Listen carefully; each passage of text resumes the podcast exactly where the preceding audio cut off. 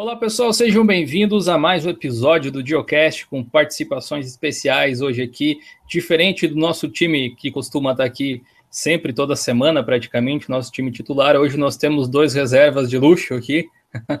temos aqui. Eu vou, eu vou começar pelo Thiago, que já foi apresentado em outros vídeos aí, o cara que elaborou aquele curso fantástico de Bash com a gente. Fala aí, Thiago, tudo certo?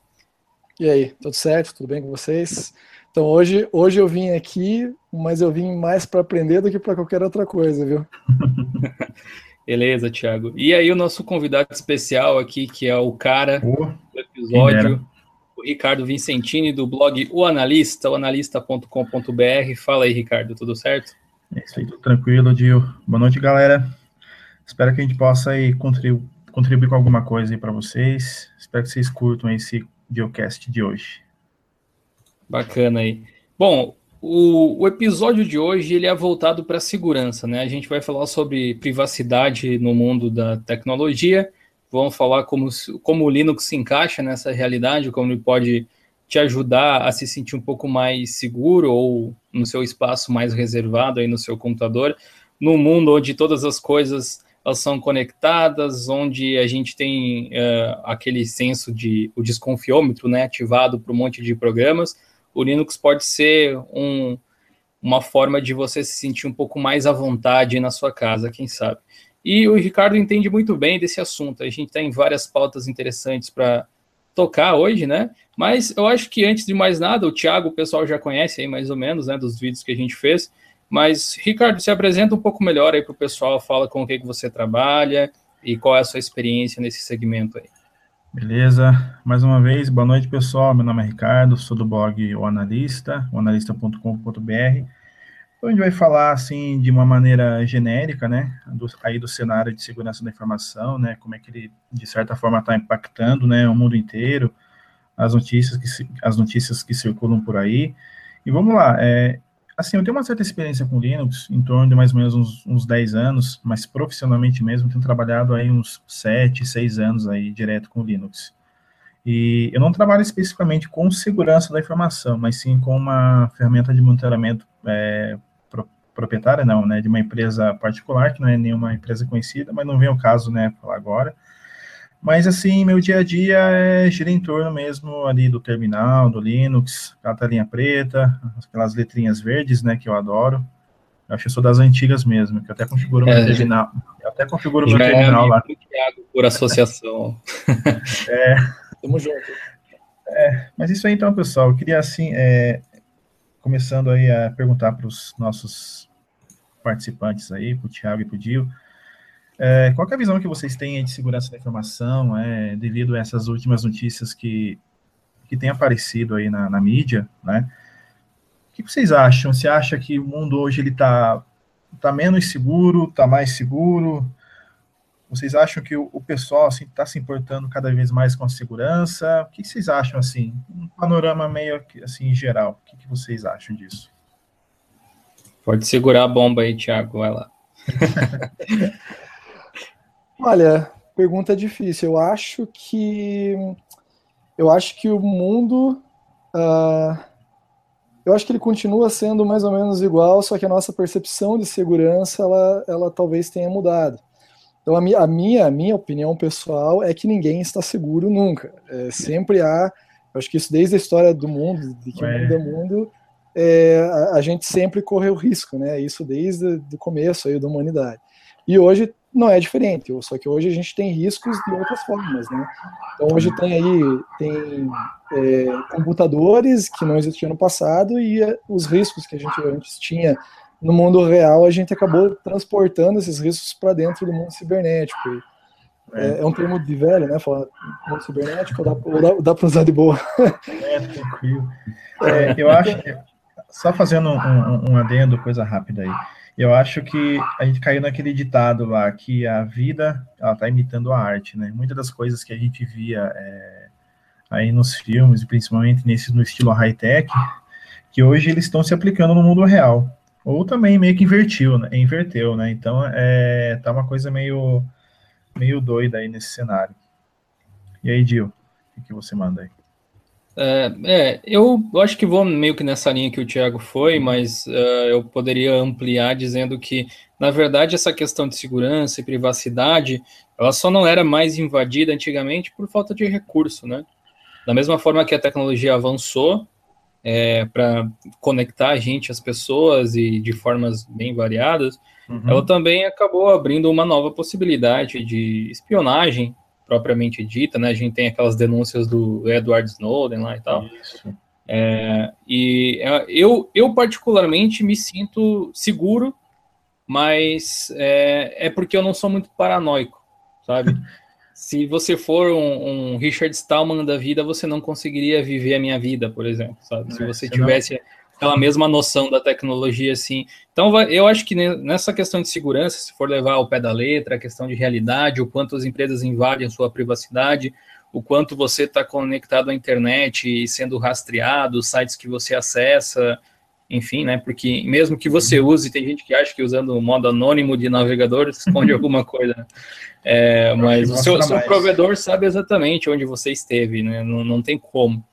É. E esse tipo de coisa é algo que é importante que você comente aí depois, talvez, até para uhum. dar um panorama melhor aí para o pessoal. Mas eu, particularmente, não me sinto desconfortável utilizando a tecnologia. Eu estou de acordo em ceder as minhas informações em troca de determinados benefícios que esses sites podem uh, me fornecer, ou serviços, uhum. mas também eu acho importante ficar de olho para até que ponto eles vão uh, abusar dos meus dados e o que, que eles vão fazer com eles, né? Teve recentemente aquele problema da Rússia com a Microsoft lá, por exemplo. Ah, é. Então é um Pode, exemplo.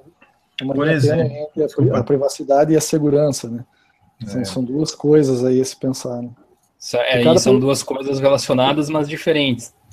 É, e cada pessoa tem limites diferentes para considerar o que, que é, é, o que, que é você dar informações demais ou o que, que não é. Cada pessoa tem, tem uma percepção sobre isso, né? Então tem pessoas que se você falar o que está sendo utilizado de dados delas para, enfim, é, campanhas de marketing ou é, tra é, fazer tracking de, de cliques, que, de coisas que você faz na internet, tem pessoas que que às vezes elas não se incomodam e outras pessoas, às vezes por ter estudado mais ou por ter uma outra visão do mundo, às vezes acham que é que é, não é tão importante ou que é muito importante. Isso aí acho que varia de pessoa é. para pessoa. Né? Um, é, um exemplo disso aí da, das informações, né, que sem querer a gente acaba liberando, é, vamos pegar, por exemplo, o, Facebook. O Facebook, é, todo mundo acessa ele, ele é uma plataforma é, legal, é, ele é de graça, enfim. Só que, não sei se vocês já chegaram a se perguntar, o que, que o Facebook faz com as nossas informações? O que, que o Facebook, assim como o Gmail, é, faz essas plataformas serem interessantes, mas ao mesmo tempo é, gratuitas? Como que essas empresas é, enriquecem milhões e milhões de dólares, sendo que a gente não paga nada para usar para utilizar o serviço delas? Aí, tempos atrás, eu estava até é, lendo um livro, viu, Dio? Não sei se posso fazer a propaganda de um livro que eu, que eu li, só para que o pessoal fique ciente aí. Posso ah, mostrar pode, aqui? Pode mostrar, tranquilo. Tá. Esse livro aqui ó, é Future Crimes. Desculpa se eu estou falando errado em inglês. Aqui do Mark Goodman ele cita o, muitas vezes o, o, Facebook.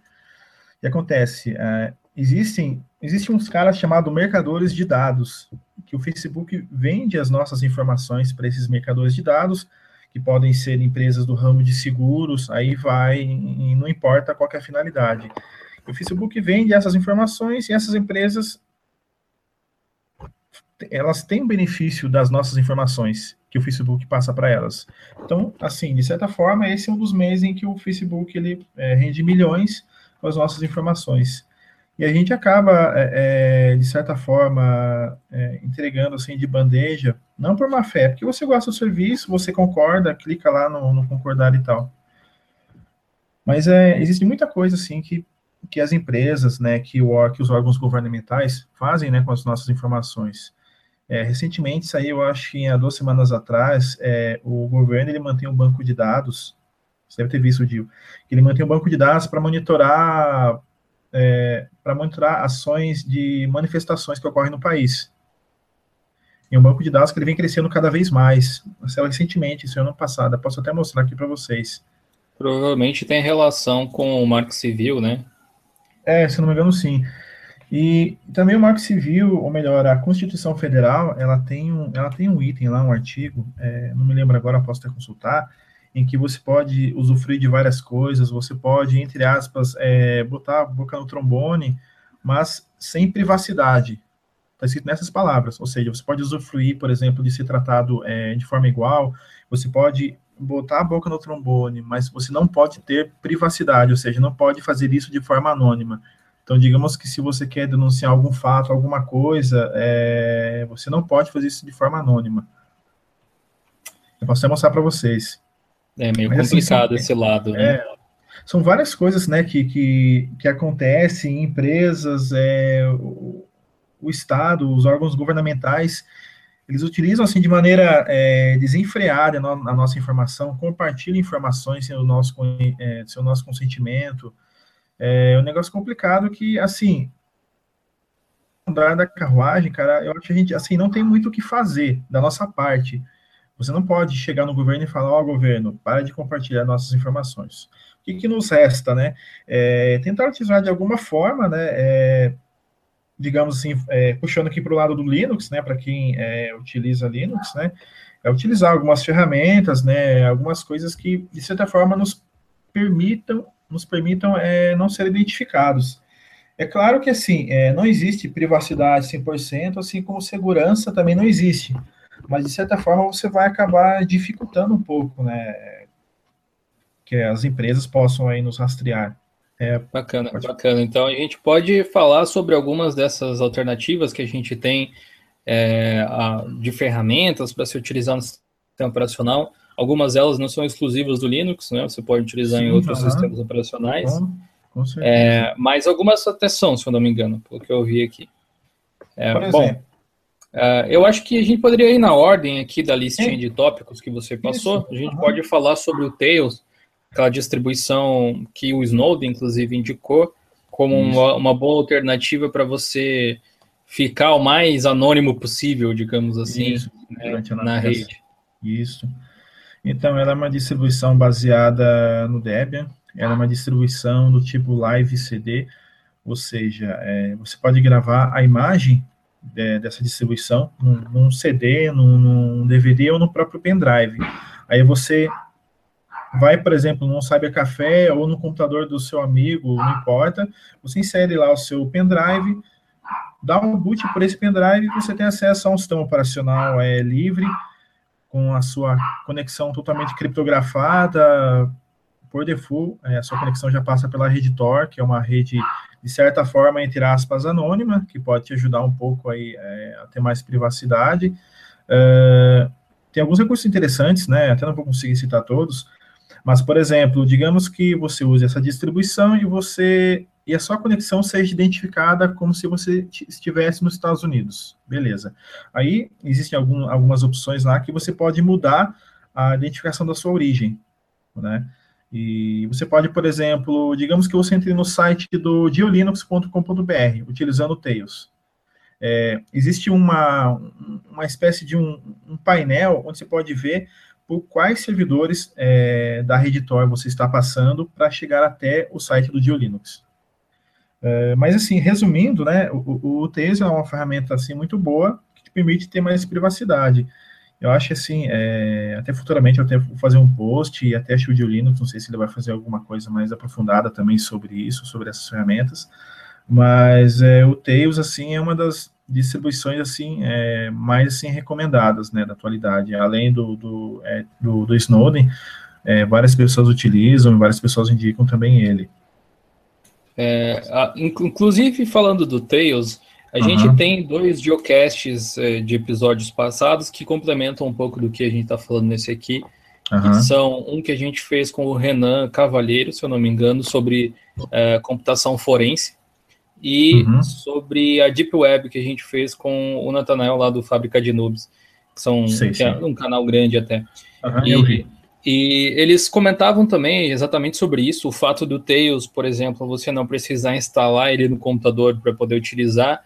Só, é. pelo fato de você não tocar no disco rígido já elimina algumas isso. provas, né? Digamos assim. Então, quem quer é, utilizar para navegar anônimo, talvez essa seja a melhor forma. Uma outra forma é você rodar dentro de uma máquina virtual, uhum. menos ideal, mas ainda assim tolerável, caso é. você não tenha um pendrive ou, ou algo uhum. do tipo.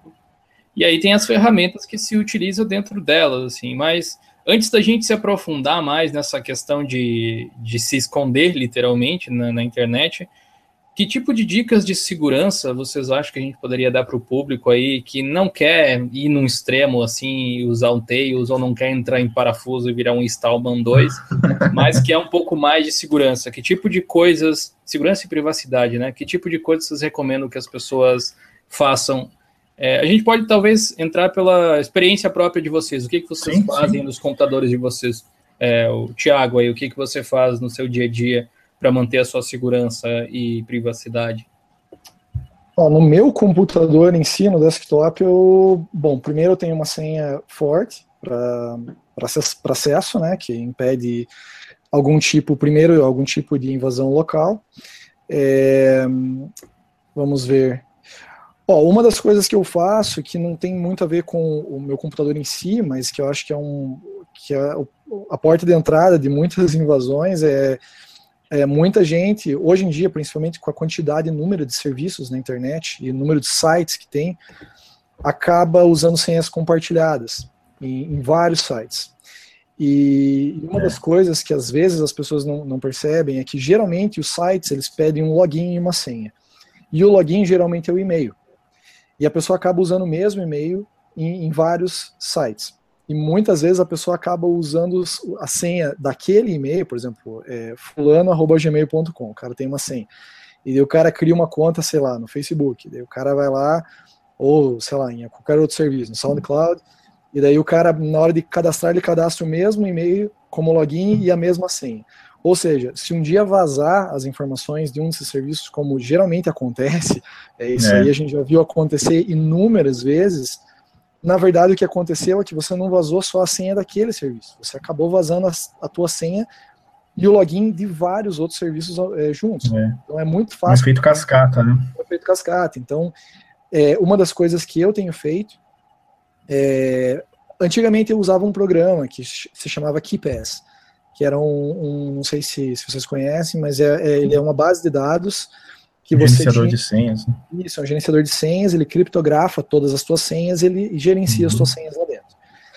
O lado bom é que você é, você tem você pode criar uma senha para cada site e ter tudo guardado lá de forma criptografada. Se alguém um dia roubar o arquivo de senhas, ele não consegue descriptografar se ele não tiver a senha mestra, que é uma senha uhum. que você infelizmente vai ter que decorar de algum jeito.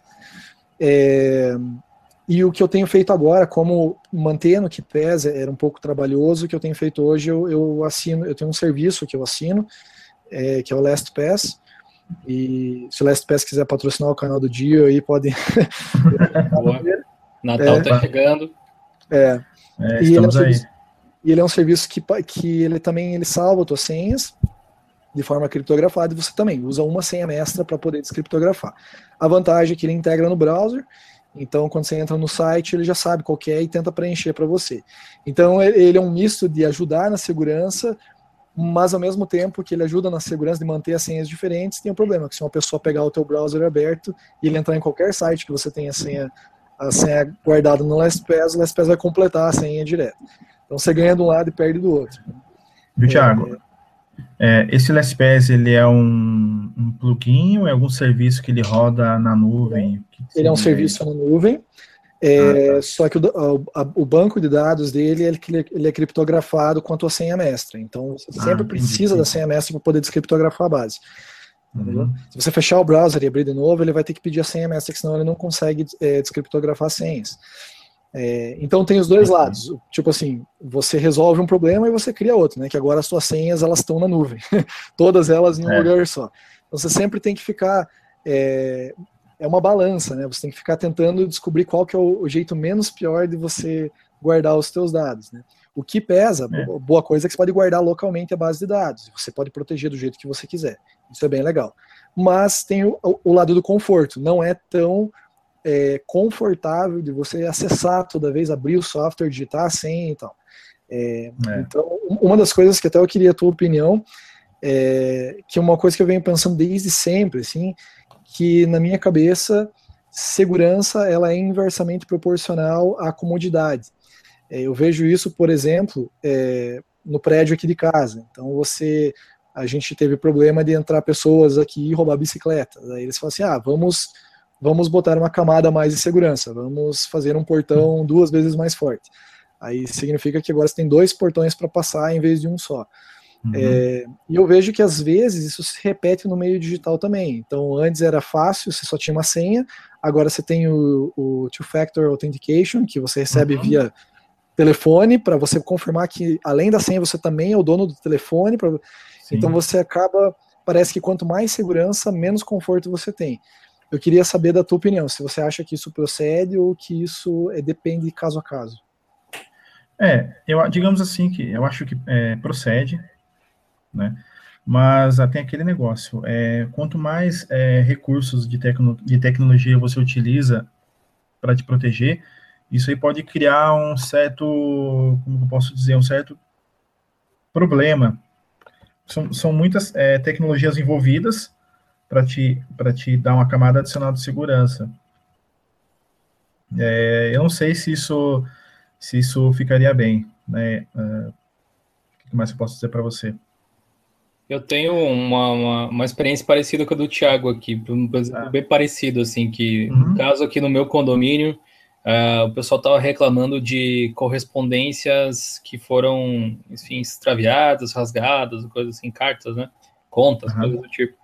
E aí, o resultado disso é que meteram uma puta grade, um cadeadão no, nas caixas de correio, e aí agora é trabalho do síndico do negócio aqui fazer a distribuição das cartas para para as pessoas e tal. Antes eu chegava lá e pegava minha correspondência. Tipo, ninguém sabia exatamente o que eu recebia, digamos assim. Agora eu tenho que depender da, da bondade do, do, do síndico ver e entregar a tempo. E já aconteceu é. tipo, de eu receber uma conta, ele acabar indo um dia depois e eu ter que pagar ela com multa por causa disso. Uhum. É aquele lance da. Não sei nem se é comodidade, mas é praticidade, talvez, assim. É, mais, é. é muito mais prático. Esse, esse esse aplicativo aí, esse serviço que o Thiago usa, eu nunca, não, nunca tinha ouvido falar para armazenar o Keep é sim, mas esse do navegador não. É, e ele realmente parece ser mais prático, mas toda vez que eu penso em colocar algo com uma senha mestra, eu fico pensando que antes o cara ia ter o trabalho de, sei lá, hackear um monte de senhas que eu tenho, porque eu costumo criar uhum. diferentes para todo o serviço também. Uh, e ali ele vai ter o trabalho de hackear uma só. e aí vai ter acesso às demais, é. né? Aí tem, tem essa questão, tem que proteger muito bem essa senha aí que, esse, que armazena é o negócio. É, exatamente, esse é o negócio da balança que eu disse para você. Você acaba tendo um certo conforto, mas às vezes, na, se você botar na balança ali for pesar, às vezes não compensa. No meu caso, eu tinha tanta senha que cheguei, eu cheguei num ponto que eu falei, e uma vez vazou um, um e-mail meu de um serviço lá, é, e eu tinha senha igual ao outro serviço, eu falei, cara, eu preciso resolver isso já.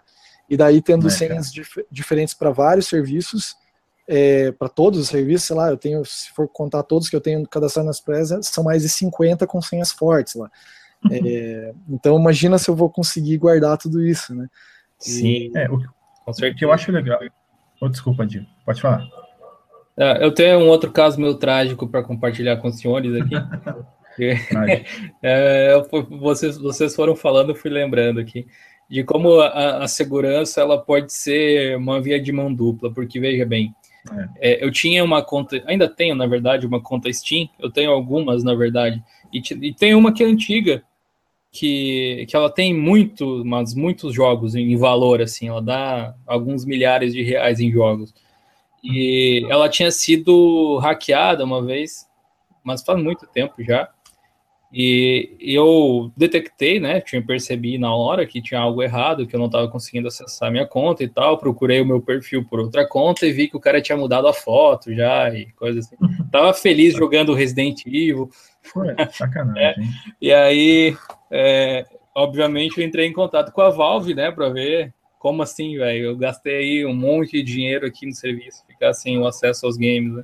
E aí, uhum. para recuperar, nossa senhora, foi uns três meses para eu conseguir provar que a conta era minha. Mas Caramba. o cara conseguiu hackear de algum jeito que eu não sei como que foi. E, e a senha era daquelas assim, sabe como é que você cria uma senha segura? Você levanta o teclado e dá três mãozadas assim, depois você é. anota aquilo lá. É. Aleatório. A senha era dessas. não, não faço ideia de como é que o cara descobriu. O que eu acho é, interessante, que até o pessoal dá essa dica, é, é como até, o Thiago, até como o Thiago comentou, é usar autenticação de, por dois fatores, né? Eu acho que a Steam já deve ter isso, o Gmail, né, várias... Não tem jeito, cara. Assim, não dá para você confiar 100% no serviço que você utiliza, né? Você, pelo menos assim, é, você habilitando esse recurso, cara, você consegue até, digamos, dificultar um pouco mais, né, a ação aí do, do, do invasor, né? É, inclusive o Gmail agora ele tem, não sei se vocês, no de vocês aparece assim, mas no meu caso eu tenho várias contas de Gmail também, mas em uma delas em específico aparece um tipo de autenticação em dois passos que é diferente dos demais. E normalmente você, quem tem Gmail aí já precisou reautenticar, né, o, o, o e-mail em algum outro navegador ou quando formatou uhum. o computador, recebe uma mensagem com um número lá que você insere, né? E, eu tenho uma conta que eles fazem diferente. Eles mandam a, a mensagem, você ativa ela e ele manda um outro negócio com quatro quadradinhos com o número que você tem que confirmar qual está aparecendo uhum. na tela. Essa conta é uma conta antiga? Essa conta é uma conta antiga. Uhum. Não sei dizer é, quantos anos tem, mas é antiga. É, Pode ser que eles habilitaram. Se não foi você, eles habilitaram por default aí, por fato de ser mais antiga. Pois é, se, se, fosse contar, tecnicamente seriam três passos já. Nossa. tá seguro, mas é aquilo que o Thiago falou. É. Dá, dá, um certo trabalho. Já. Você vai precisar. Eu só queria entrar no meu e-mail, aí tem que ficar. Demora uns 3, 4 minutos só para fazer o login. Mas melhor assim do que sem ela, né? É. Agora, por exemplo, se puxando, é, mudando só um pouquinho você puxando para o lado empresarial, né, é, o que, que, eu tenho visto, até o próprio é, Kevin Mitnick já falou em alguns livros, que a proteção que você dá para a informação, ela é similar à, à, quantidade de investimento que você dá para proteger ela. Então, por exemplo, você tem lá um, um, um sistema X, não importa qual, e só que você não dá a mínima para ele, você não investe né, em treinamento de pessoas, então, eu acho sim que a, a, a, informação, a segurança dela, ela é, ela tem o mesmo nível do quanto que você investe para proteger ela. Não sei se vocês já vocês têm essa visão, o que, que vocês acham? Eu acho que, que sim, cara. Eu acho que tem que haver mais precaução, porque. Vou dar um exemplo bem, bem claro aqui.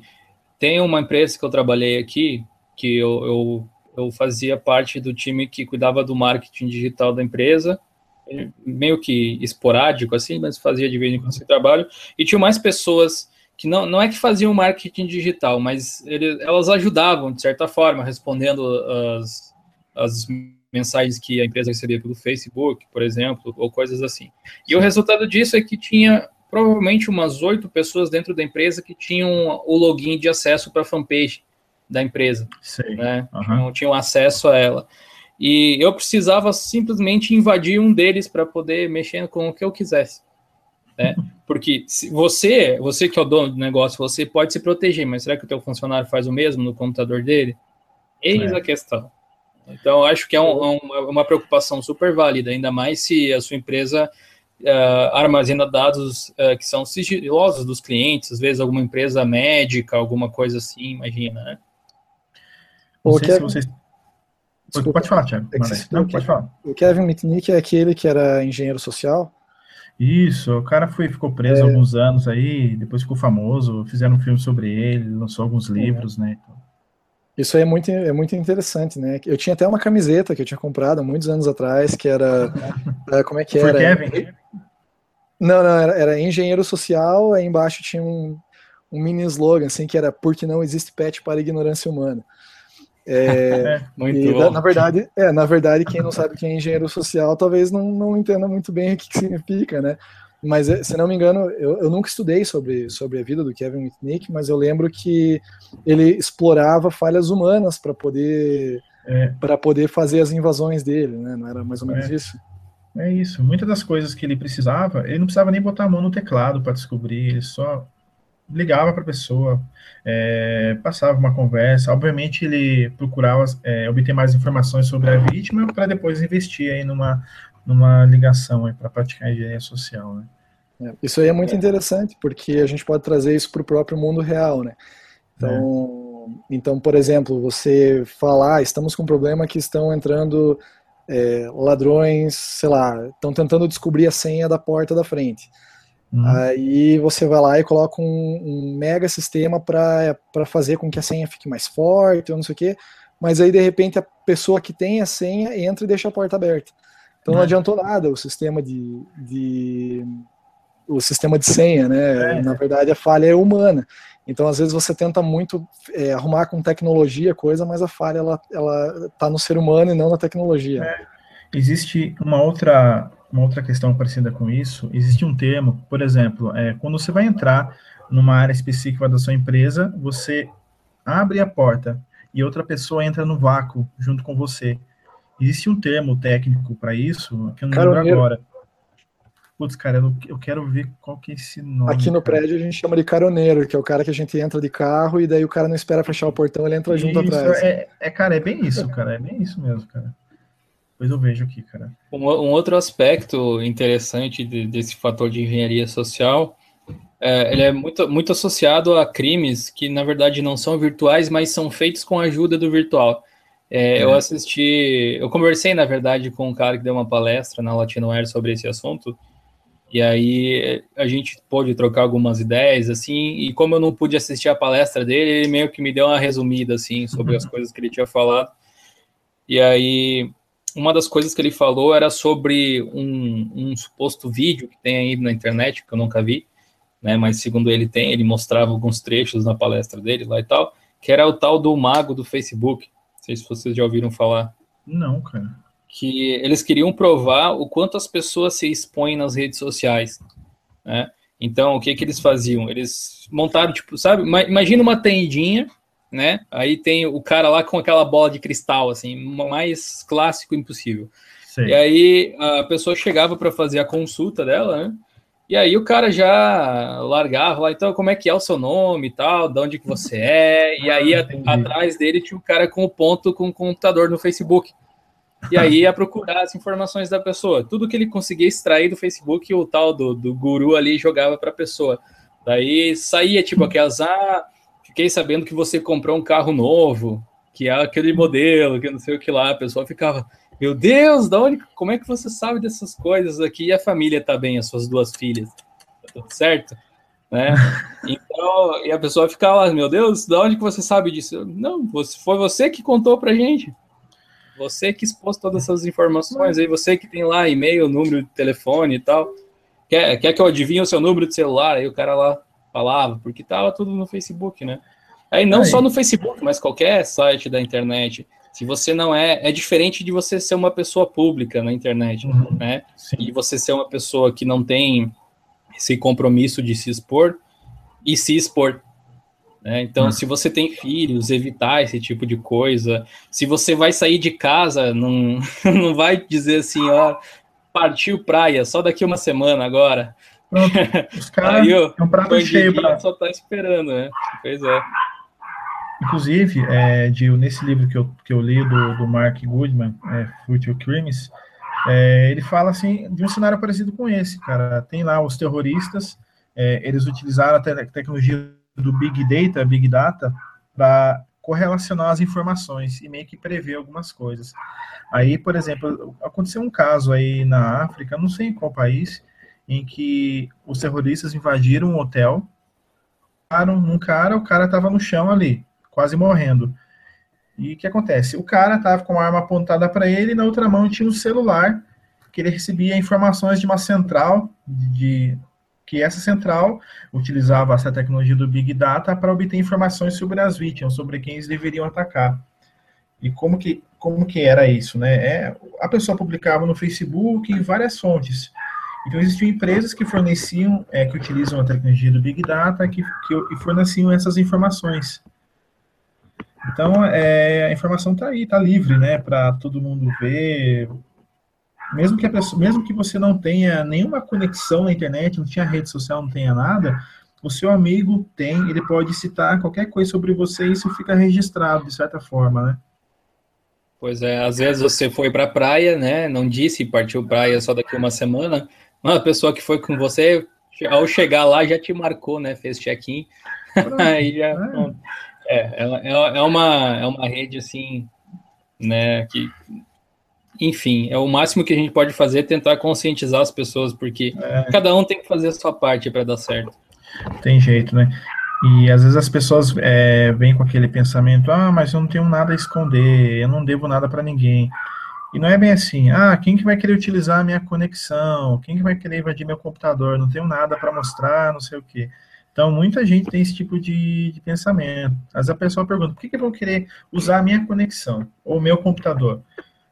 Um dos casos que isso pode ser aplicado é o seguinte: às vezes o cara está montando uma rede zumbi, uma bootnet, que é uma rede de computadores, entre aspas, computadores zumbi, e, e eles utilizam o poder de processamento dessas máquinas para direcionar um ataque para um determinado alvo. O pessoal chama muito isso aí de ataque DDoS, né, negação de serviço distribuída. Então, é, é, é aquele negócio, né? A sua daí, informação. Daí o PC trava quando vai fazer uma conta demais na calculadora, é porque é um contador zumbi, né, cara? É. Existe, cara, é, só, voltando no tempo aí, uns quase 20 anos atrás, no início da internet, existia um projeto chamado Projeto 7, 7 a Home, 7 arroba Home, que era um projeto, se não me engano, da NASA para buscar vida alienígena. Como que era isso? Você instalava na sua máquina um programa e existia uma central. Essa central se conectava nesse, nesse agente que você instalou na sua máquina, utilizava o poder de processamento da sua máquina para procurar a vida alienígena. Então, antigamente, né, é, era um recurso que era utilizado para o bem, mas hoje tem o mesmo recurso, o mesmo cenário sendo utilizado para o mal também. Né?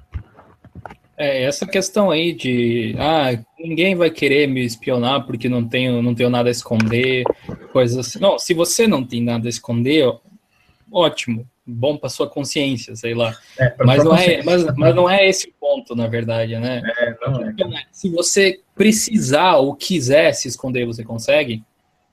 Essa é uma opção que deve existir. Né? Eu tenho Ou deveria, pelo menos. É, eu tenho até o caso de um, de um amigo que hum, ele nem passar em pedágio, ele não passava para as pessoas não saberem exatamente aonde que ele estava indo. Então, cara, ah, se você não tem um cartão de crédito num pedágio, o cara sabe onde você está. É, e eu tenho amigo também que não usa cartão de crédito pelo mesmo motivo, porque o cartão de crédito, se você, depende do ponto de vista que você olha isso, né, ele é um, um sistema de, de, tracking, até de localização, né? Ele sabe aonde é. você gastou dinheiro e aonde você está. É, cada vez que você faz uma compra. É, eu, eu não sou, eu não tenho a paranoia nesse ponto, mas eu entendo quem tem. Eu entendo, é.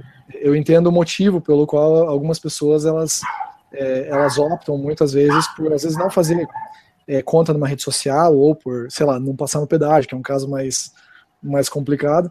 Mas é que nem eu falei no começo, as pessoas elas têm um, certo termômetro ali para dizer aonde que a, em qual ponto desse termômetro a privacidade dela está sendo invadida. Né? Então muita é. gente, talvez até é, até ter essa sacada de que o cartão de crédito é um sistema de, de pode ser usado como um sistema de, de tracking, né, de, de rastreamento. É, talvez ela nunca tivesse pensado nisso e o termômetro dela tivesse lá embaixo. Agora que ela ficou sabendo, o termômetro dela sobe um pouquinho mais. Né? É. Então, e... isso é bem, é bem interessante de você, é. de você ver. E essa, essa paranoia é muito retratada em filmes, né? Vocês já assistiram O Inimigo do Estado com Will Smith? É, é, assim, é, é, é, é um filme de 98, legal, hein? Procure que vocês vão gostar. É, é o mesmo cenário, é, esse sistema de tracking, né? A pessoa passava um cartão num lugar X, Beleza, sabe onde ele está. Aí tem uma câmera que aponta para ele, essa câmera pode, de certa forma, ser acessada remotamente. É, isso, quando eu vi na época, isso em 98, nossa, achei, nossa, isso existe.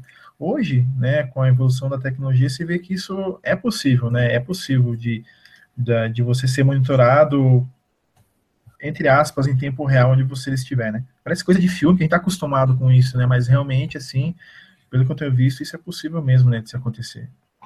É, quem lembra do, do mais, mais, recente do que esse do Eye of God lá do Fast and Furious, ou do, do 8, eu acho que era, ou do 7, não sei, que eles tinham um microchip lá que conseguia triangular todos os smartphones e câmeras e tal, e encontrar qualquer pessoa onde tivesse e tal. Claro que eles usaram um efeito hollywoodiano bem exagerado, mas a lógica, tipo, ela tipo, existe, né? Tipo o Hollywood lá que você mostrou lá no site, né? tipo aquele, tipo aquele né? Aquele negócio, é. eu fiz um vídeo daquele negócio lá e já soltei no Facebook lá, a animação. A galera gostou. É. é. Ai, ai. Ainda a galera sobre... gosta dessas coisinhas de terminal, né? É. Ainda sobre segurança, eu lembrei de uma história que é, que é um caso em que às vezes você tenta é, criar um mecanismo de segurança e sem querer você acaba, na verdade, é, criando um problema de segurança ainda maior, né? Às vezes por falha principalmente humana, né? Então, é. caso, por exemplo, é, a, a, minha esposa ela tem uns clientes e tal, e alguns fornecedores, eles ainda hoje, parece até pré-histórico, mas eles pedem é, todos os dados do cartão, inclusive é, inclusive às vezes cópia do cartão e tal, com, com, có, com os códigos e tal. E daí tem aquele problema, né? Se você é, manda o código junto com o número do cartão, o código de segurança junto com o número do cartão, se alguém rastrear, tiver um, um man in the middle, né? Que é um, um cara no meio ali, ele pode simplesmente capturar os dados e, e pronto. O cara tem tudo que ele precisa na mão para fazer uma compra usando o seu cartão. Aí eu falei para ela, é, ó, faz o seguinte então, pede para tentar é, amenizar um pouco esse problema de segurança, você faz o seguinte, você pede para a pessoa mandar a senha, o código de segurança por um meio, sei lá, pelo Telegram, pelo WhatsApp, e, e, os números por outro meio que não tenham conexões entre eles. Que aí, se tiver é. um man inimigo em um deles, pelo menos o cara ele só tem um dos dados, ele não tem, não vai ter os dois, né? Aí o que aconteceu é que as pessoas começaram a tirar foto do verso do cartão onde está onde tá o código de segurança. Aí você pensa, ah, tudo bem, só tem o código. Depois de algumas vezes eu pedi para olhar e o que, que caiu a ficha? O número do cartão ele é escrito em, em alto relevo. Então, se você olhar hum. pra, no verso do cartão, você vê o código de segurança e você vê a, o número do contrário. Porque dá para ver como é. ele, é, ele é alto relevo no cartão, você ali tinha também as duas informações, não, não resolvia nada. Só se a pessoa realmente digitasse assim, o, o código de segurança. Então, é, são coisas que às vezes você tenta resolver e você acaba criando outro problema, né? A pessoa achando que ela estava mais segura e no fim, tirando foto do verso do cartão, ela estava ainda mandando as duas informações. É coisas simples, mas que requerem atenção, né? É igual sim, sim. o lance lá do Facebook que a gente falava antes das coisas que as pessoas contam por contar, né? Dizer onde estão. Eu, por exemplo, nunca fiz check-in em lugar nenhum, mas já me marcaram várias vezes. É, cara, é muito complicado isso. A gente pode seguir aqui com, a, com, as ferramentas aqui? Sim. Então, é, a primeira ferramenta que a gente comentou foi do Tails, né? Que é aquela distribuição live CD lá recomendada pelo Edward Snowden. E pode falar agora também é, do Proxy Chains.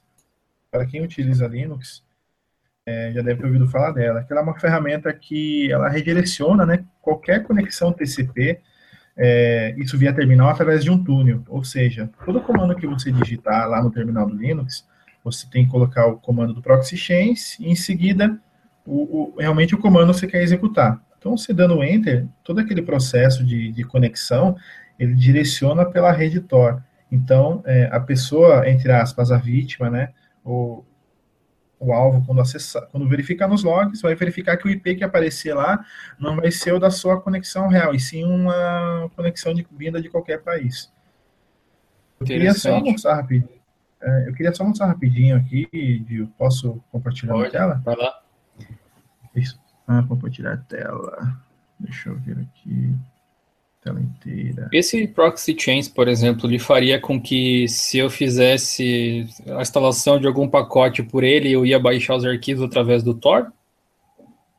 Ou não é então, é assim esse funciona? tipo assim, olha, eu nunca eu não cheguei a testar. Você pode até assim tentar fazer por ele. O que eu já fiz com ele em alguns testes é usar o Nmap, algum outro script aí para fazer uma varredura na web. Daí eu utilizava o, o proxy chains.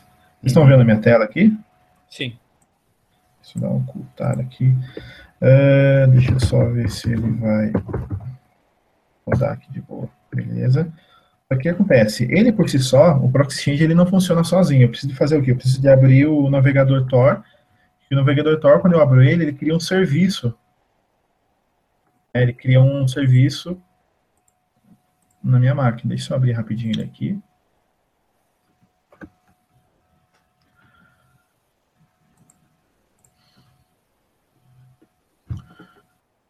Aí, demora um pouquinho.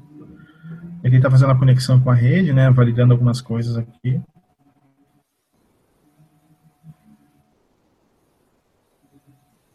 O bom dessas ferramentas é que a maior parte delas está no repositório das distros, né? Você não precisa correr Isso. muito para encontrar. Não precisa adicionar aqueles PPAs da vida lá. Uhum. Um exemplo, ó, ele está aberto, ele já criou um serviço na minha máquina. Eu posso entrar num site chamado Meu IP, vocês devem conhecer ele, né? Ele mostra o IP da sua conexão. O que eu estou falando é, não é nada do outro mundo, é coisa bem básica mesmo, qualquer pessoa pode, pode utilizar ele.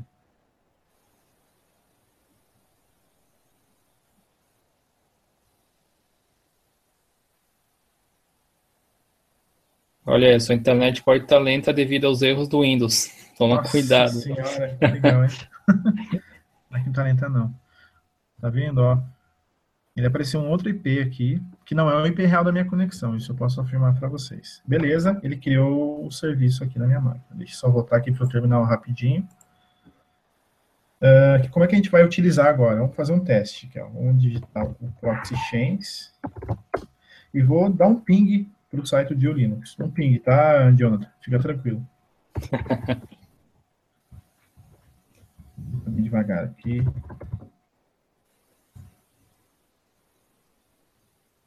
Ele dá um erro básico ali, mas é normal. Tá vendo que apareceu o cabeçalho do proxy chains ali?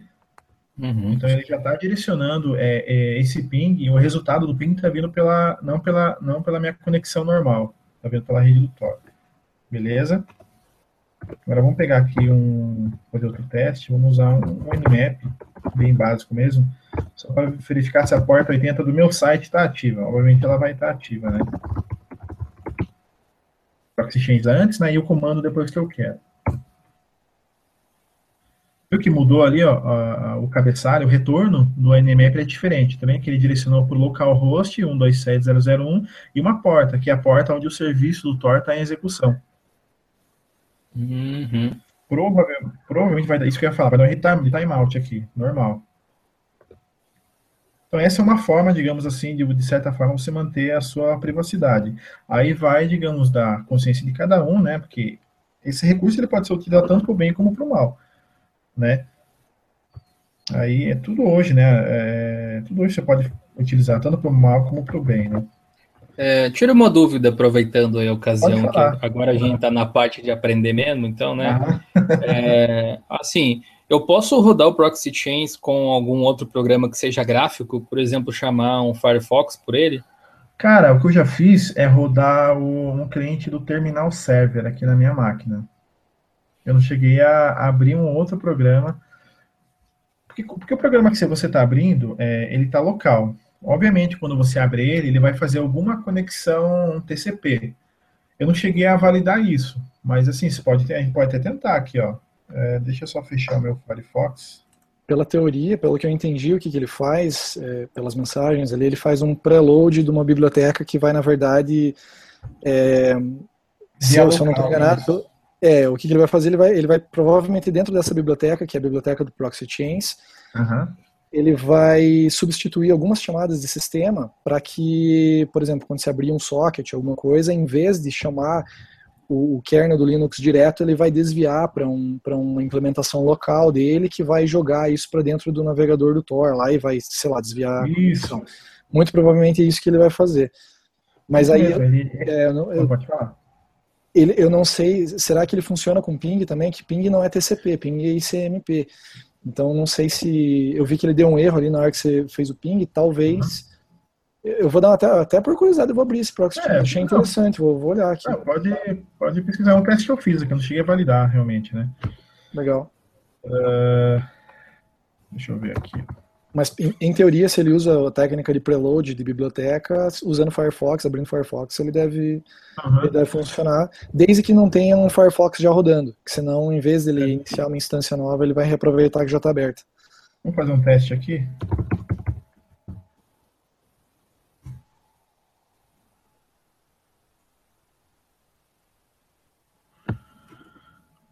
Obviamente, eu não sei se ele vai funcionar. Vamos entrar no site meu IP aqui. Ó, esse é um teste que eu não fiz, eu estou fazendo agora, tá? Vamos ver qual IP que ele vai me mostrar aqui. Vamos explorar o treco. é.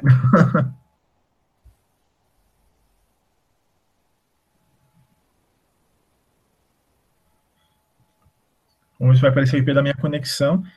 Se aparecer o meu IP real, o que a gente teria que fazer? Teria que mudar lá nas configurações de proxy navegador e apontar para o localhost, para daí realmente a navegação é, ocorrer né, pela rede Tor.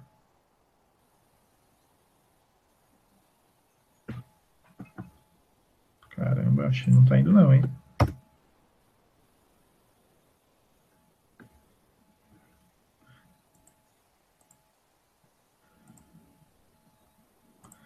Eu acho que não vai rolar, hein? Usar ele. E se fosse, se fosse um navegador via, via linha de texto? Tipo um links, um links to da vida. Vamos ver. Uh... Cara, não. Putz. Me ajuda aí, Dio. É, nome aqui. É, é com I mesmo. Cara, é. Link 2. Só não sei se está instalado. Pode ser que não esteja. É, é L-I-N-K2. KS2. Ah, é, Links. É, verdade, com S.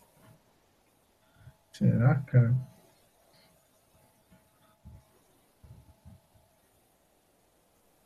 Não, é Links 2. Ah. Links 2. Tenta colocar. Links 2? Isso. É, aí você tem que instalar ele ali. É, acho que não está instalado. Bom, faz aqui rapidinho. É, ele deve ser bem pequeno. Boas memórias do Lynx quando eu usava um monitor VGA ainda. Cara, eu adoro essa tela verde, meu. Não sei porquê. Matrix, velho? Pois é, cara. Só não tem as letrinhas caindo aqui, mas. Eu vou te confessar que eu nunca usei ela com letra verde, eu sempre usei ela com letra cinza. É, mas no passado, quando eu ainda usava um PCXT, um, desculpa, um CP500, o monitor ele só era fósforo verde, então não tinha outra opção, tinha que, é, tinha que ser esse aí mesmo. Você tem, você tem quantos anos, meu? eu tenho 30 e, vou fazer 33 agora. Esse cara é de novo, hein, cara? Achei que você tinha uns 20. Obrigado. Cara é, de, cara é de 16, isso sim. É, vamos ver aqui.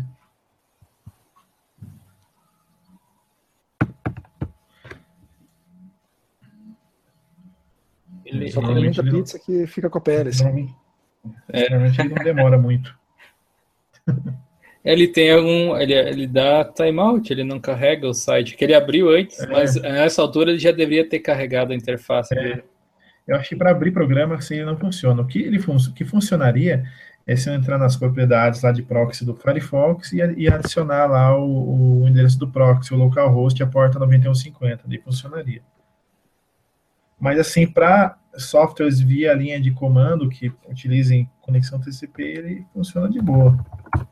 Beleza. Bom, aproveitando aí, mexendo com, com os programas aí que, que escondem um pouco o usuário, uhum. uh, a gente pode falar um pouco sobre esconder não o usuário, mas os seus arquivos, né? Programa uhum. de criptografia, e o que, que você sugere para quem precisar? Cara, tem um aqui muito legal. Deixa eu olhar na pauta que eu já tinha até me fugido do nome, cara. É, não sei se lembram do TrueCrypt, que ele era um, um, software de criptografia, né? Que ele criava unidades virtuais e você criptografava o conteúdo dessa unidade virtual. Ele foi descontinuado, né? Ficou até uma coisa meio misteriosa, né, o motivo pelo qual ele foi descontinuado. Tem alguns indícios que dizem que a NSA talvez descobriu a, a, a fonte da criptografia, mas não sei. Então veio um substituto, né, um cara chamado VeraCrypt. Ele funciona tanto em Windows como, como Linux. Né? Eu vou fazer só uma demonstração rápida aqui. Sobre isso, né, Gil, né, que você queria falar, né? Isso, é talvez seja útil para as pessoas aí. Uhum. Você pode usar ele provavelmente para criptografar discos também, tipo um pendrive, alguma coisa assim. Então, assim, pelo que eu testei com ele, até com o Crypt, eu criava na minha máquina uma unidade virtual, digamos que um S2 ponto lá, exemplo, para quem usa, usa Windows. E essa unidade virtual eu definia quanto de espaço que ela teria, e para essa unidade eu aplicava o recurso de criptografia. Eu não cheguei a criptografar pendrive com ele, mas creio que né, a gente consiga fazer isso. Mas você conseguiria, no caso, criptografar arquivos e jogar ele no pendrive, então? Dá quase no mesmo? É, na verdade, assim, eu, é, eu acho que ele não criptografa arquivos. Né? Eu não cheguei a testar todos os recursos dele, tá? Eu não quero até nem falar muita coisa, não posso falar bobeira, vai ficar até mal para mim. Mas, assim, é, eu posso testar isso e futuramente, sei lá, mostrar para vocês aí. Beleza. Deixa eu só abrir ele aqui.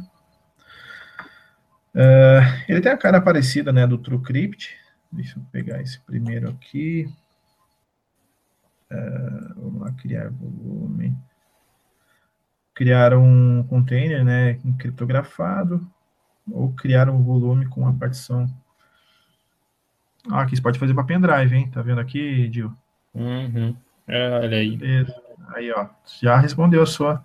Pendrives ou partições, né? Isso. Só, só, não, só, só, não pode ser partições de sistema, pelo que tá ali. É, é isso. Não, tá meio ferra, né? embaçado né? aqui para mim, mas acho que é isso que tá escrito. É, ele formata e criptografa partições que não sejam de sistema. Ou um drive secundário externo, né? Como um USB, alguma outra coisa nesse sentido. Beleza. É. Para criptografar o sistema, até tá na pauta lá, tem um mecanismo próprio, né? No caso do Ubuntu, lá você tem do Mint também. Né, Isso. É, quando você está fazendo. É, assim que eu cheguei a ver, quando você vai fazer a instalação do SEO, ele tem um recurso lá de você criptografar a, toda a partição. Sim. Mas já, mas já com o sistema instalado, não cheguei a testar isso. Eu vi mais assim no, no momento da instalação que você pode utilizar esse recurso de criptografia, né? Sim, é, eu também nunca testei depois. Aliás, poucas vezes eu utilizei antes igual, mas ah. uma, uma vez eu testei para ver como é que era, se dava alguma diferença e tal assim. Uhum. E pode ser um pouco de, sei lá, sensação ou alguma coisa do tipo, mas eu tive a impressão de que ele fica um pouco mais lento do que o normal, porque talvez ele tenha que ficar criptografando, descriptografando as coisas. Então, talvez possa ser útil em algum servidor onde você tem arquivos que né, precisam ser protegidos e tal. Assim, no seu desktop pessoal é mais uma questão do seu nível, né, do termômetro é. lá que o Thiago falava. Um exemplo, assim, é, até básico que a gente pode dar, é quando você acessa um site que utiliza o cadeado, que utiliza lá o HTTPS lá em cima, é, digamos que milhões de pessoas acessem um site protegido com cadeado. Isso exige maiores, um maior grande recurso de processamento por parte do servidor do que se ele utilizar somente via HTTP sem criptografia. Então, a partir do momento que você usou criptografia, é, com certeza vai ficar um pouco mais lento mesmo, né? Existe, até as empresas utilizam softwares que criptografam todo o tráfego da rede, isso já acaba ficando lento também. Uhum. Vamos só verificar rapidinho aqui, então. Vou fazer um teste, né? Criar um container, que é como se fosse uma unidade virtual aqui, criptografar o conteúdo dela. Aqui é, me pede que eu fale qual é o, qual é o tipo do volume, né? Vamos usar o default aqui, né? O padrão aqui do VeraCrypt. Ou eu podia criar também um volume escondido, que não apareceria. Um pelo padrão. Quem quiser explorar depois, fica à vontade. Aqui é a localização do arquivo. Quando eu falo arquivo, esse arquivo ele vai ser representado pela unidade que eu vou criar. Beleza? Então, vou aqui Vou escolher onde vai ficar salvado esse arquivo referente à minha unidade. Vamos jogar aqui downloads. Não importa, né? Vou colocar aqui EOCast. Vamos dar um next. Aqui ele pede que eu mostre o que eu selecione o, o arquivo de o algoritmo de criptografia. Vamos pelo padrão que é o AES, mas tem vários aqui, né? É, não conheço todos, né? Mas vamos aqui pelo padrão. Ele tem até um botão de teste aqui, vamos ver o que ele vai fazer. Cara, sou zero esquerda para criptografia. Vamos para frente, o que, é melhor. Aqui é o tamanho da unidade, né? Vamos definir aqui, vamos colocar 1 GB. Aqui, 1 GB, next. Aqui é uma senha, né, que eu vou definir como se fosse uma senha mestra, né? Toda vez que eu abrir o VeraCrypt e ele lê a unidade, ele vai me solicitar essa senha aqui. Uma senha qualquer aqui. Oi, Edilson, quer que eu vá mais rápido ou tranquilo aqui? Não, tá tranquilo, vai lá. Importante é o conteúdo. Ah, isso aí. Aí tem uma opção aqui de utilizar um arquivo de chave também, né? Por exemplo, você pode, vamos adicionar aqui, coisa rápida também, adicionar arquivos. Digamos assim que você criou um, uma chave pública utilizando aquele, o, o, o queijinho lá do, do, do, do Linux. Você podia usar esse como uma camada a mais de proteção aí para sua partição que você está criando. Mas não vamos fazer isso agora. É, dá para usar um código PIN também? Isso.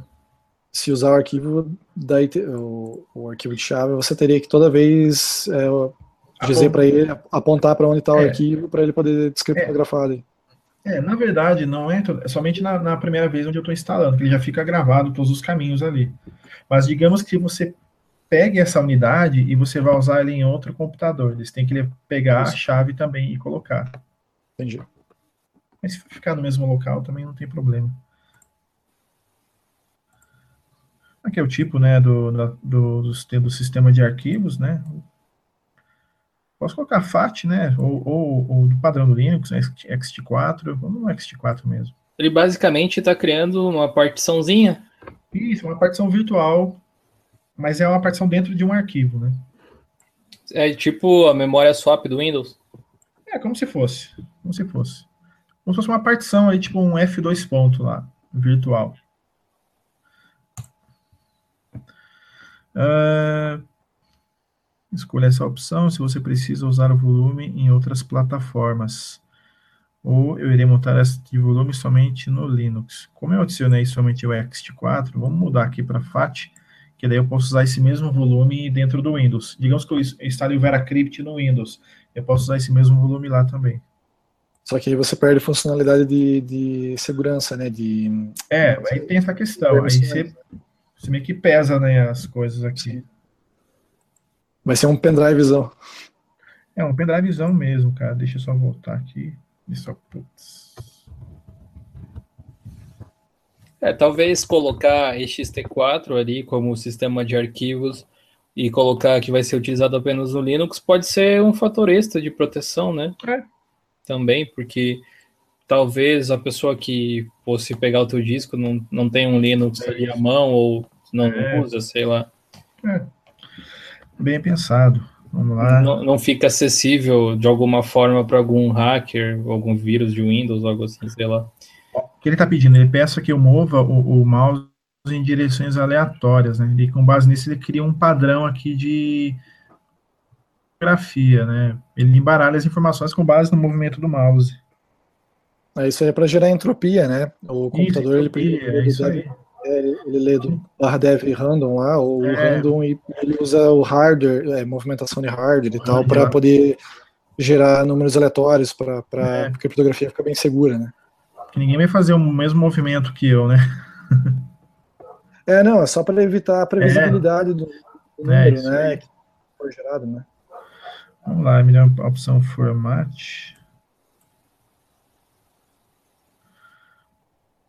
Interessante esse programa, não conhecia ele.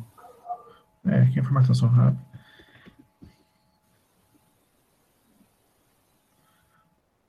assim, ele é considerado um dos mais seguros, né? Ele é como se fosse uma, ele é um sucessor do TrueCrypt. Ele, ele possui os mesmos recursos, mas creio eu e também não vi nenhuma notícia falando que a NSA teve acesso à, criptografia dele, né? Enquanto isso a gente vai utilizando. Esse daí é open source também? É open source. No site lá, assim, ó, eu baixei a versão já, é, digamos compilada, mas ele tem o um código fonte lá para baixar. Volume criado, next. Beleza, agora caso fosse criar um outro, né? Uh, deixa eu só cancelar aqui.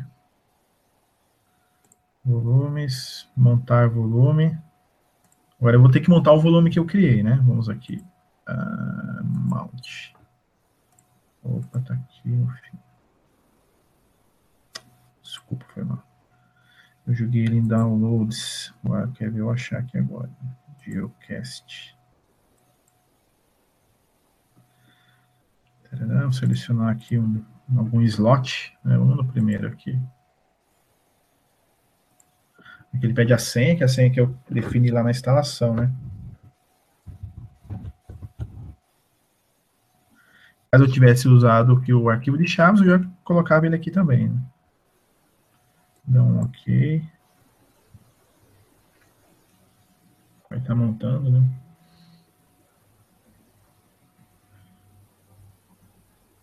Tá vendo aqui, lado esquerdo? Ó, aqui eu tô dentro da unidade. E aqui Ele posso... como um pendrive mesmo. É, com um pendrive. Eu posso jogar meus arquivos aqui e depois desmontar e pegar esse arquivo e gravar no pendrive, sei lá, e guardar. Então, nesse caso, os arquivos não estão criptografados, mas a unidade sim. Isso. De certa forma, os arquivos estariam, digamos, criptografados porque ele está numa, numa, unidade criptografada. Por consequência, né? Por é, consequência. por consequência, é isso, é isso mesmo. Muito o arquivo legal. que eu coloco aqui agora, ele não é criptografado, mas como ele está numa unidade, ele acaba ficando também, ele entra no mesmo barco, né, digamos assim. Aí, beleza, agora eu quero desmontar a unidade. Deixa eu ver aqui, botão direito, desmalte. Ó, já sumiu aqui do lado esquerdo, né? Então já estou com a unidade desmontada. Assim, basicamente ele funciona dessa maneira, né? Ele cria unidades, você pode é, formatar um pendrive e utilizar ele, né, para com uma partição também.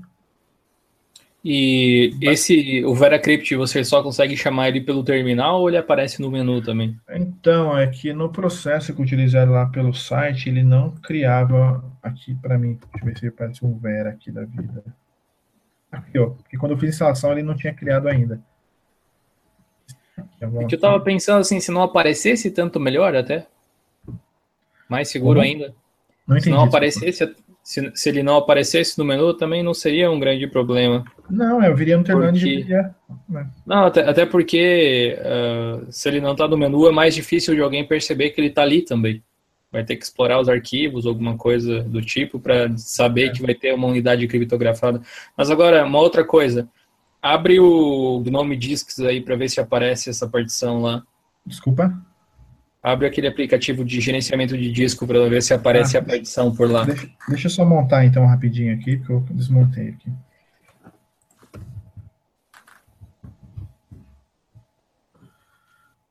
Rapidinho aqui.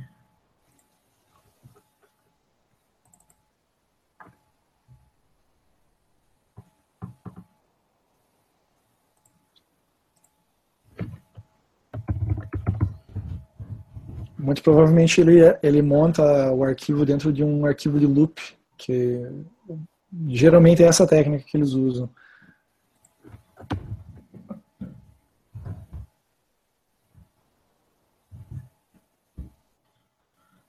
Aqui, ó. E se você ah, tentar, se você conseguir formatar ele, será? Vamos tentar aqui, né? Formatar a partição. Ou editar alguma coisa. Antes, posso... de, antes, de, tentar formatar, tenta editar a partição no, no na opção Edit, né? Edit Mount. Edit aqui. Isso. E tem as opções automáticas, eu posso mudar aqui, ó. Abrir somente como somente leitura, né? Eu posso adicionar aqui um, um RO da vida. Tipo o sistema de arquivo que ele vai montar, está como automático, né? Porque já foi definido lá na criação que ele era seria o ext4, né? Acho tranquilo, né? Você pode mudar essas opções aqui sim. Ó, adiciono aqui. Você quer que formate? A gente formata aqui. É, ver, ver se tem como. É, vamos ver se ele vai me deixar isso. Nossa. É, provavelmente, rápida, né? Provavelmente deixa, sim. Ele vai, porque é, uma, é, uma, é, um, é como se fosse um pendrive aquele que eu conectei aqui, né? Vamos fazer assim, ó, vou colocar aqui, ó, Biocast, o nome dele. Tem certeza? Sim. Só que uma vez que você formata ele por aí, ele perde a criptografia, né? Vamos tentar, vamos ver aqui que ele vai me que, que ele vai. Ah, que eu, tava, eu já tava numas viagens assim, é que ele é, ele é um disco, ele é uma partição virtual ou ela é física mesmo? É virtual, né? Cria o é arquivo virtual, só. É, é virtual. É. Porque aí poderia usar um daqueles programas de forense lá para tentar recuperar arquivos no disco se ele está descriptografado. É, também. É que eu sou meio viajão, né? Não sei se tá. Não, mas, não, mas tem que. mas vai saber, né? Mas tem que viajar mesmo, hein? É, nesse caso aí, assim, a gente, agora você não tem acesso aos arquivos. Uhum. Porém, você consegue deletar eles, né? Isso. Ó, tá vendo que ele mudou aqui, ó? Uh, deixa eu só. Ah, não mudou, não. Deixa eu desmontar ele e montar. Vamos ver se ele vai montar com o mesmo nome ali, Geocast, aqui do lado esquerdo. Né? Uhum. Beleza. Bom, já tá o, o caminho do arquivo aqui, né? Vamos só montar aqui de novo.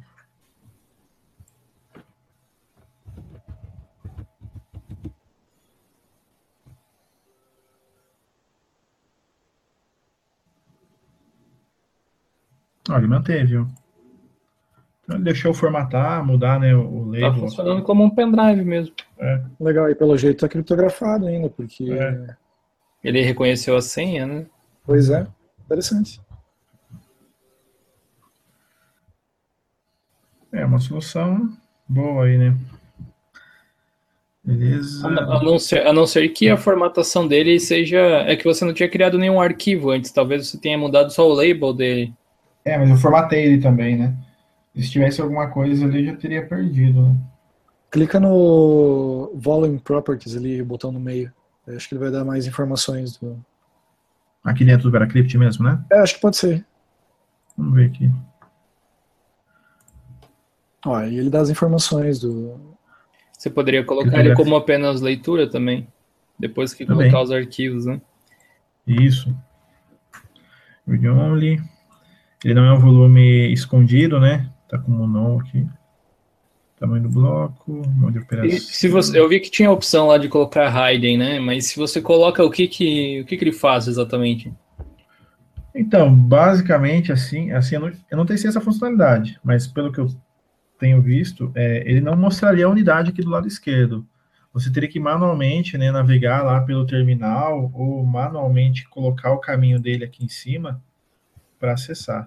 Ah, basicamente ele não, não monta, ele monta ela ou não? É, ele monta, mas de forma oculta. Ele está montado, mas ele não mostra ah. aqui para você. Entendi. Bom também. É. Deixa eu fechar aqui, ó. Vamos desmontar, vamos no caminho. Muito legal, aprendi bastante coisa esse programa novo aí. é. Deixa eu olhar aqui minha a pauta aqui. É, esse Spider Ock, eu não, assim, eu não vou ter como ele, é, demonstrar ele para vocês, mas o comentário que a gente pode fazer dele, né, é que ele é uma ferramenta de colaboração. Pensa numa ferramenta de colaboração, agora numa camada a mais de segurança, com foco em segurança. Algum recurso de criptografia, eu posso até abrir o site rapidinho deles aqui, né, para mostrar. Seria uma, é... seria uma ferramenta para ser utilizada em comunicação interna de empresas, algo assim? Isso, isso, isso mesmo. Deixa eu só Cadê aqui? Deixa eu só copiar o nome aqui.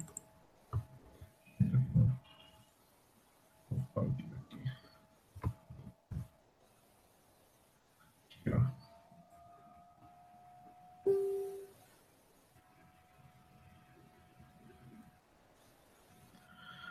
Tem recursos de chat, compartilhamento de arquivos, backup né, para equipes né, e negócios.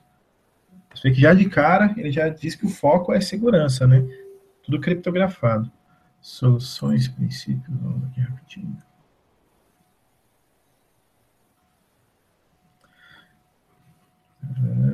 Aqui. Design, parará. Privacidade, utilizando criptografia forte. Então, é, é um recurso interessante, né, para as empresas utilizarem e que realmente é, quer dar um pouco mais de segurança. Muito legal. É, você colocou vários programas aí, na verdade, né? A gente não está com, uhum. com, tanto tempo hoje. Quem sabe a gente faça um novo episódio, né? né? Explicando mais. Mas se você puder comentar, acho, acho que por último, aí, para a gente ir finalizando, é, o CryptoCat ali parece ser algo que as pessoas poderiam utilizar com uma maior é. frequência, né? Essa questão de comunicação. Isso. Do que, que se trata essa ferramenta? Basicamente, ele é um software de, de bate-papo com recursos de criptografia. É, eu só não me lembro se ele pode ser instalado em celulares. Rapidinho aqui. É, ah, funciona em Windows, Linux e Mac. É um, pensa num software de, de, de, de chat. Eu não, eu não sei se ele utiliza, é, se ele pode se conectar em outras redes, tipo Google Talk da vida. Mas se puder, pelo menos você está ciente que ele utiliza criptografia. Ele, mas ele é feito para. Como é que ele funciona? Ele tem um chat que é, é um chat do CryptoCat, tipo um servidor deles, ou uhum. você cria você mesmo um servidor de chat, tipo um Spark da vida para a empresa, ou ele é um cliente para outro serviço? É, ele é um cliente, né? Deixa eu só ver aqui. Ele é um cliente que se conecta em algum servidor aqui da, do, do fabricante, né?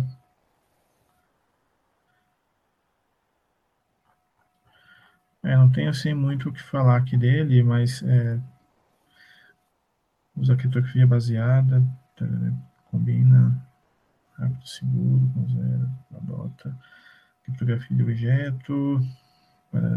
É um cliente web, ah, Tá vendo aqui? Ele utiliza o XMPP, então provavelmente ele utiliza aqueles servidores lá de, de, bate, de chat padrão e adiciona uma camada a mais aqui de segurança, né? Então eu poderia criar um servidor XMPP isso. e daí usar ele, usar ele como cliente para o protocolo. Isso, isso. Do mesmo jeito que daria para usar o Pidgin ou o Empathy. Né? Pidgin. Isso, é, é, isso, porque eles, é, porque eles têm suporte, né? O XMPP, né? É, o Facebook era assim até um tempo atrás, agora eles mudaram, né? Não é mais. É. Eu acho que o Google, o Google Talk ainda é XMPP. É, ele foi até, é, o Google Talk foi até descontinuado, mas tem softwares que ainda conseguem se conectar. Né? É, o, o Hangouts, no caso, né? Isso, isso. Uh, então a gente tem aqui também, ó, deixa eu fechar aqui. Uh, e por último aqui o Mac Changer, né? Que ele é um, uma ferramenta que altera o endereço MAC da sua máquina. Eu até fiz um teste rapidinho aqui. Deixa eu ver aqui. Uh, vou olhar aqui no meu histórico.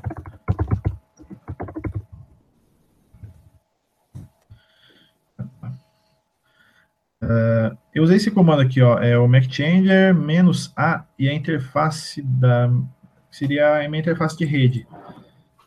Ele altera o endereço MAC. Como é que eu vejo agora que mudou? Vamos só entrar aqui e executar ele no modo padrão.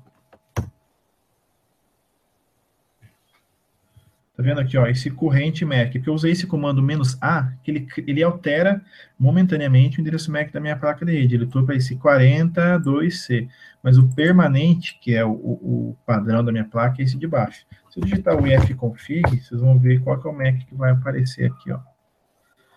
Ah, cadê, cadê, cadê, cadê? Aqui, ó, de cima. Tá vendo aqui, ó? 42C F4. Ele pegou o endereço MAC falso.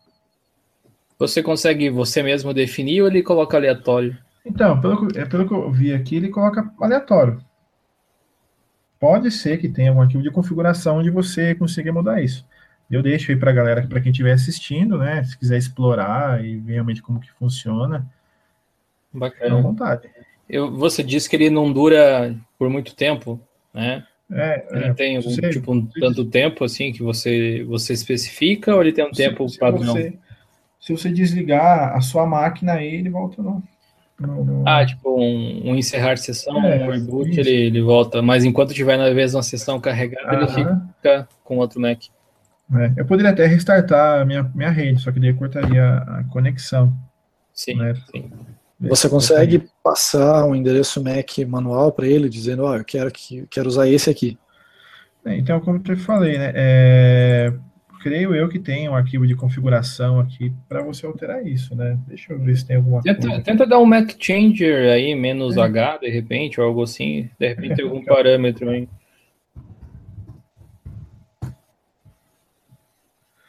Ali, ó, menos M. Ah, menos RAM ou menos aqui. Tá isso. Tá é como eu falei, pessoal, eu estou aprendendo também, então a gente aprende ao vivo aqui. Olha aí, ó. É, não, mas é Mac Changer menos M, e aí você diz qual Mac você quer. É, é isso aí, cara. Desculpa aí pela bobeira que eu falei antes. Dá para incriminar o colega de escritório já. é, tem você vários pega... tipos de ataque que você pode fazer. Esse aí acho que é mais até para, eu não sei qual a validade para em questão de segurança em si, mas porque o Mac ele ele está na, na, camada 2 lá da camada OSI, para quem estudou uhum. rede. Então ele não passa para a internet. Ele fica, ele é um endereço que ele é usado só dentro da rede local, né? Isso ele está abaixo da, da, camada, da camada IP. Então, uma das coisas que você pode fazer, que é, na verdade existe um ataque que você pode fazer mudando o IP da tua própria máquina. Você pode é, eles chamam de Mac Spoof, que você pode é, falar para a rede que você na verdade é o roteador. E daí toda a rede, toda, toda a rede começa a, a, achar que o teu micro é o roteador e em uhum. vez de mandar os pacotes para o roteador direto, eles acabam mandando para o teu micro.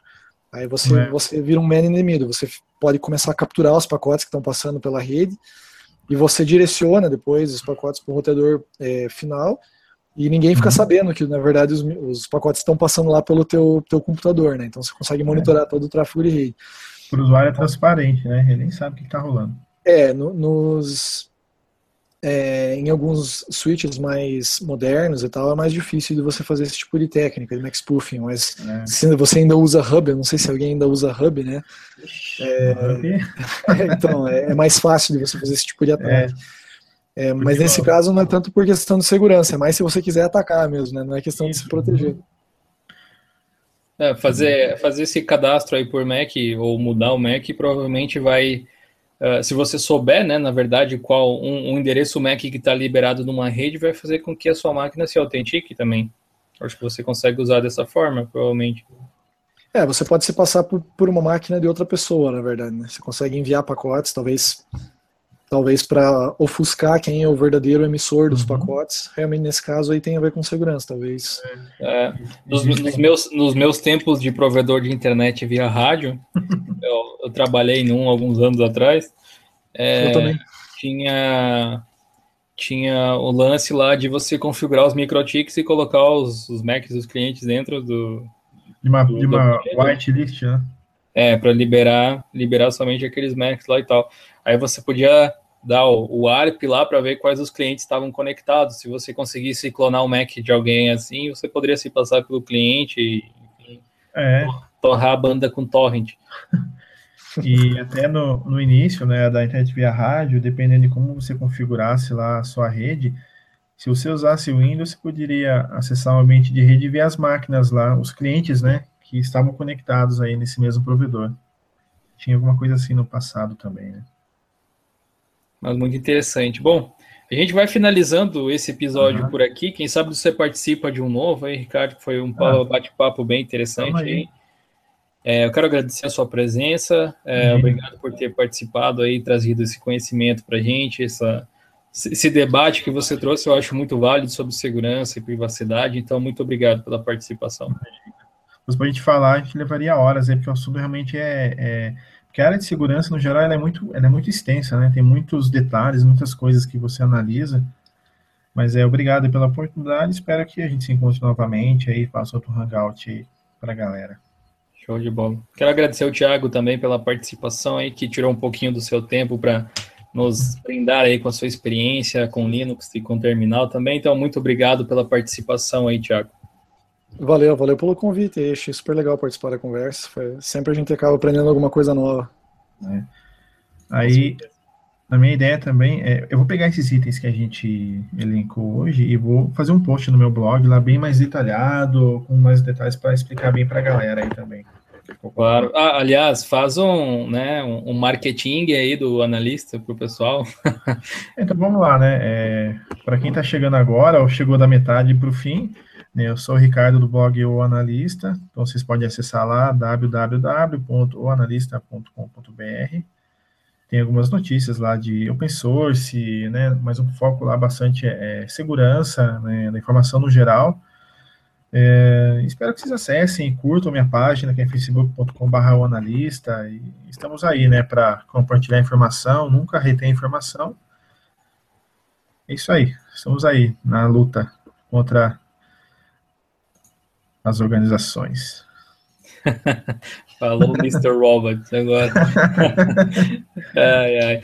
Muito obrigado aí, pessoal, pela participação. Os links aí, tanto para o blog do Thiago quanto para o blog do Ricardo, vão estar na descrição do vídeo. Você pode acessar lá a fanpage dele também. A gente vai ficando por aqui. Até um próximo. Grande abraço, valeu e falou. Falou, tchau, tchau.